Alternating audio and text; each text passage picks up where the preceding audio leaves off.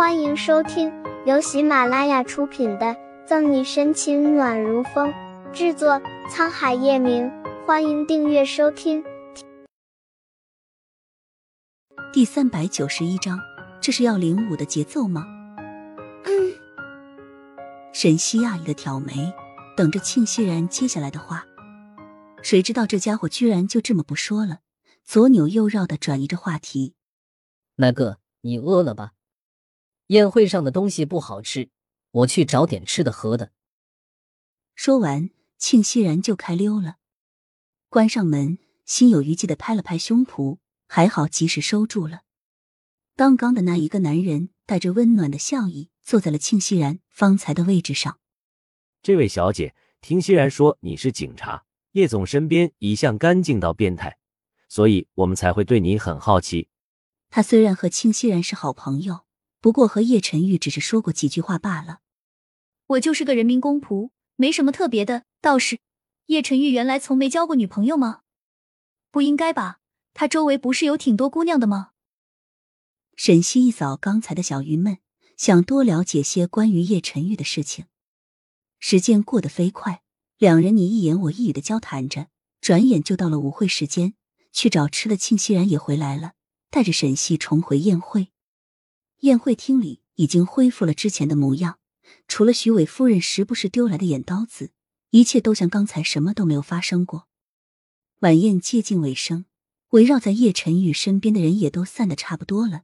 沈西一派轻松的走到叶晨玉身边，以为这就要回去了，却没曾想。叶晨玉拉着他的手上了台，走。在叶晨玉的眼神示意下，沈西将手伸进了抽奖箱。沈西满怀好奇的展开了手中的纸条，却在看清了纸条上的字迹后，冲叶晨玉垮了脸。就他这一瓶子醋不满，半瓶子晃悠的舞蹈水平，实在是不好拿出来丢人现眼啊！孰料叶晨玉接过他手中的纸条，看过之后给了司仪。而后牵着他走下了抽奖台。我我不行。沈西无比后悔自己当时没有好好练舞，以至于现在临场用上了，也只能抓瞎。试都不是，怎么就知道自己不行？还是说堂堂沈队长这会儿怂了？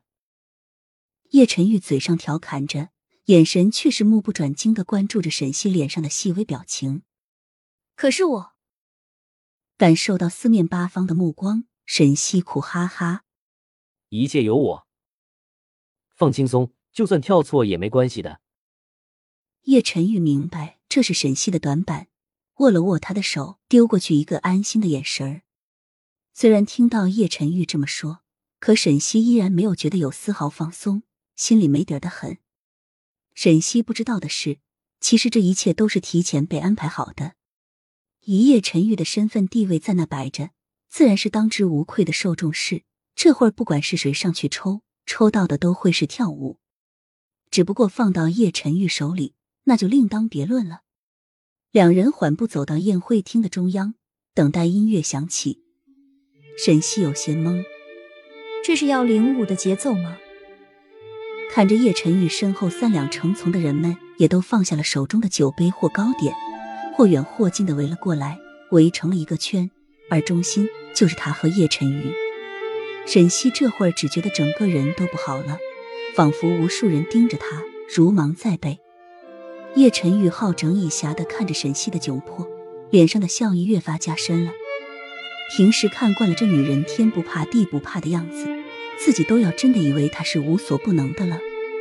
沈西被叶晨玉嘴角忽然绽开的笑意迷了眼，一时竟忘了自己处境，忘记了紧张。余光看到边上的女人们瞬间如狼似虎、双眼放光的模样，沈西瞪了叶晨玉一眼，低声说道：“不许笑，还嫌自己不够招蜂引蝶是不是？”回应他的是叶晨玉更加灿烂的笑容。这家伙故意的。好吧，沈西无奈了。小夜曲缓缓自钢琴师手下流淌而出，充斥着原本喧闹的宴会厅。乐声如同流水一般，涤荡着人们心间的浮躁。左右转圈。叶晨玉压着嗓子提示引导着沈西，每一步都准确无误的踏准了调子。本集结束了不要走开精彩马上回来。